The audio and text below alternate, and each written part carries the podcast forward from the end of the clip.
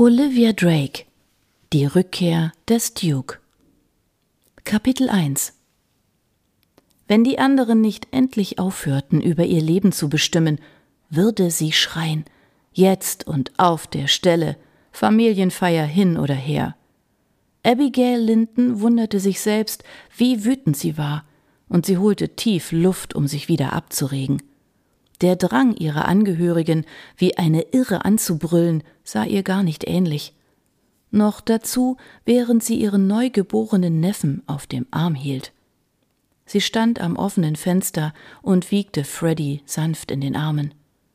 Der Blick in sein süßes kleines Gesicht beruhigte sie allmählich.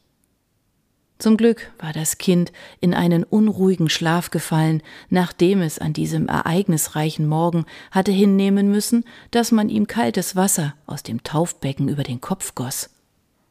Abby, ihre vier Geschwister und deren Ehepartner hatten sich für die Tauffeier im Salon eingefunden. Der Vater des Säuglings, Abbys Bruder James, war der Dorfpfarrer. Da im Pfarrhaus nicht genügend Platz war, hatte sich die vielköpfige Familie zum Elternhaus der Geschwister begeben, das etwa eine Meile entfernt lag. Nach dem Tod der betagten Eltern im Jahr zuvor befand sich Linden Maynor nun im Besitz des ältesten Bruders Clifford. Abby, die jüngste der fünf Geschwister, hatte sich über die Gelegenheit gefreut, Neuigkeiten mit ihren beiden Schwestern und Brüdern auszutauschen und mit der Schar ihrer Neffen und Nichten zu plaudern. Vergnügt hatte sie dem Lachen der kleineren Kinder gelauscht, die an diesem schönen Sommernachmittag draußen spielten, und lächelnd zugesehen, wie die Älteren sich um die siebzehnjährige Valerie scharten, die am Klavier ein Stück zum Besten gab. Abby war es, als hüllte die Wärme der Familie sie ein. Zumindest bis zu dem Augenblick, als die Rede auf ihre Zukunft kam. Es gehört sich einfach, dass Abby hier im Heim ihrer Kindheit bleibt, verkündete Clifford von seinem Platz am Kamin. Er war ein stattlicher Mann, Anfang 50 und leitete als Familienoberhaupt die Zusammenkunft. Jetzt, da unsere Kinder verheiratet sind, fuhr er fort, braucht Lucille eine Freundin. Allerdings, sagte seine füllige Ehefrau leise und schenkte ihm aus der silbernen Teekanne nach. Du hast so viel zu tun, seit du das Anwesen geerbt hast, mein Lieber. Da wäre es angenehm, Gesellschaft zu haben, wenn du nicht zu Hause bist. Abbys ältere Schwester Rosalind stellte mit einem Klirren die Teetasse ab. Mit 40 Jahren hatte sie sich ihre jugendliche Figur bewahrt, auch wenn das familientypisch kupferrote Haar bereits von Silberfäden durchzogen war. Aber Abby muss mit mir zurück nach Kent kommen. Ich habe mich darauf verlassen. Und warum, bitteschön? fragte Clifford pikiert. Valerie wird bald in die Gesellschaft eingeführt, und ihr wisst doch, wie ungebärdig das Mädchen manchmal sein kann. Rosalind warf einen liebevollen Blick auf die rotblonde Schönheit am Klavier, die mit ihren älteren Cousins flirtete. Ich wage zu behaupten, dass sie in der kommenden Saison im Mittelpunkt der Aufmerksamkeit stehen wird. Da kann sie durchaus zwei Anstandsdamen gebrauchen.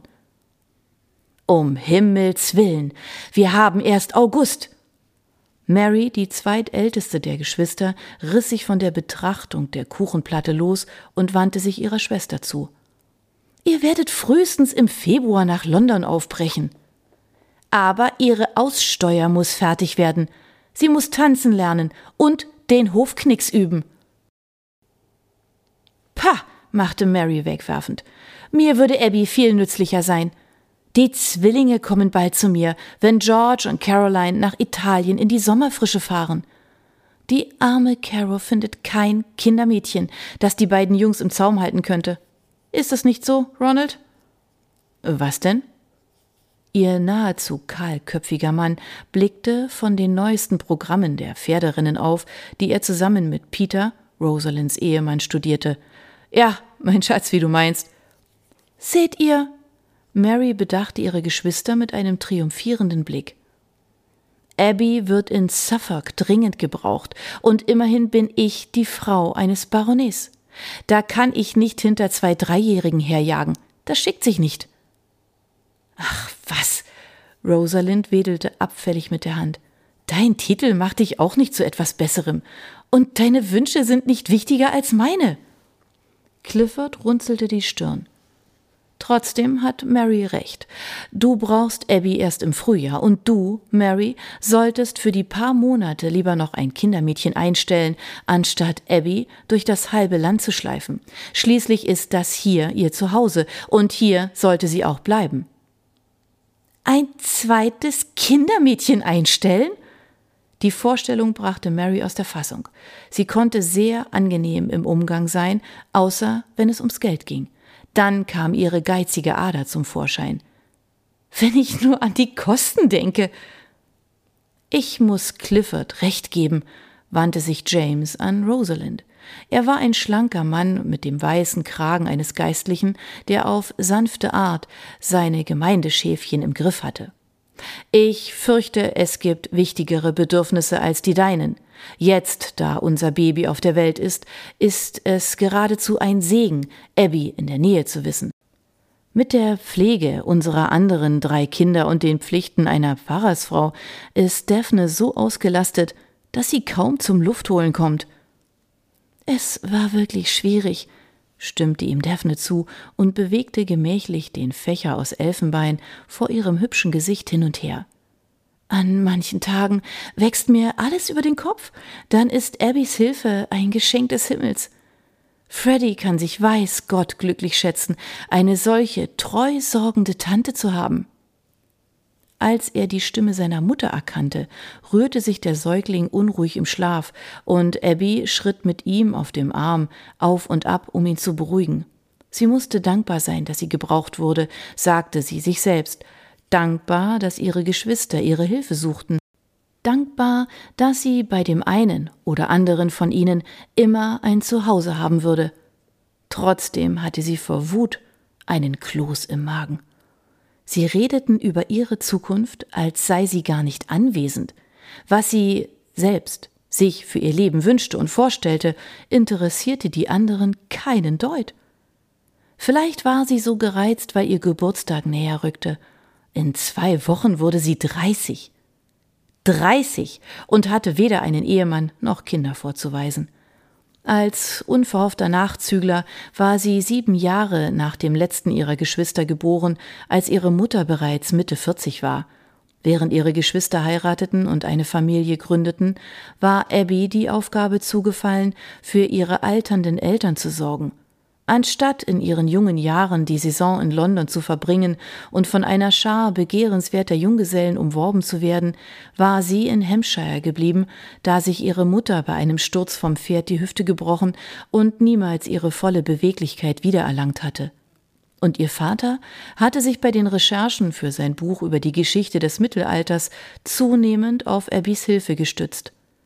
Über all diesen Aufgaben waren ihre zwanziger Jahre dahingegangen, bis schließlich vor knapp einem Jahr beide Eltern der Grippe zum Opfer gefallen waren. Ihr Tod war ein Schock für Abby gewesen, die ihr ganzes Leben bei ihnen verbracht hatte. Die ganzen Monate trug sie nun Trauer, nur heute, zu diesem frohen Anlass, hatte sie statt des schwarzen ein taubengraues Kleid gewählt. Der Rest der Familie kleidete sich schon seit Wochen wieder in fröhlichere Farben, aber natürlich hatte auch keines von ihren Geschwistern den Eltern so nahe gestanden wie sie. Und keiner von ihnen konnte ermessen, welche Opfer Abby gebracht hatte. Nicht, dass sie es bereute, keineswegs. Sie hatte Mama und Papa innig geliebt, und sich um sie zu kümmern, war ihr nie lästig geworden. Doch wenn sie jetzt über ihr zukünftiges Leben nachdachte, empfand Abby eine Unruhe, die an Panik grenzte. Sollte so ihre Zukunft aussehen? Hin und her geschoben zwischen ihren Geschwistern ohne ein eigenes Zuhause? Und wenn sie dann alt und grau war, würden sich ihre Nichten und Neffen darüber streiten, wer sie aufnehmen musste? Als sie mit der Fingerspitze über die zarte Wange des Babys strich, wurde Abby schlagartig klar, dass das Leben an ihr vorübergegangen war. Die romantischen Träume ihrer Jugend waren zu Asche zerfallen. Sie war eine alte Jungfer, die höchstwahrscheinlich nie ein Leben als Ehefrau und Mutter kennenlernen würde. Oh, Ein paar Verehrer hatte sie im Laufe der Jahre durchaus gehabt, einen sogar erst vor kurzem. Im letzten Frühling hatte Mr. Babcock ein Gutsbesitzer um ihre Hand angehalten, doch sie hatte höflich abgelehnt. Dennoch wollte er nochmals vorsprechen, sobald ihr Trauerjahr vorüber wäre. Abby spielte mit dem Gedanken, ihn zu nehmen. Mr. Babcock war ein anständiger Mann, solide und respektabel. Allerdings würde sie mit einer zänkischen Schwiegermutter und einem frömmelnden Vater unter einem Dach leben müssen. Und war sie wirklich verzweifelt genug, jemanden zu heiraten, der sich nur für Kühe und Schafe interessierte? Der in ihrem Herzen nicht den winzigsten Funken zu entfachen vermochte? Konnte sie Tag ein Tag aus, Monat für Monat, Jahr um Jahr seine trübsinnige Gesellschaft ertragen, nur um nicht wie eine Heimatlose in ihrer Verwandtschaft herumgereicht zu werden? Tief in ihr wehrte sich etwas gegen eine solche Verzweiflungstat. Andererseits erschien es ihr auch wenig verlockend, den Rest ihres Lebens als unbezahltes Dienstmädchen ihrer Verwandten zu verbringen. Vielleicht gab es ja noch einen anderen Weg.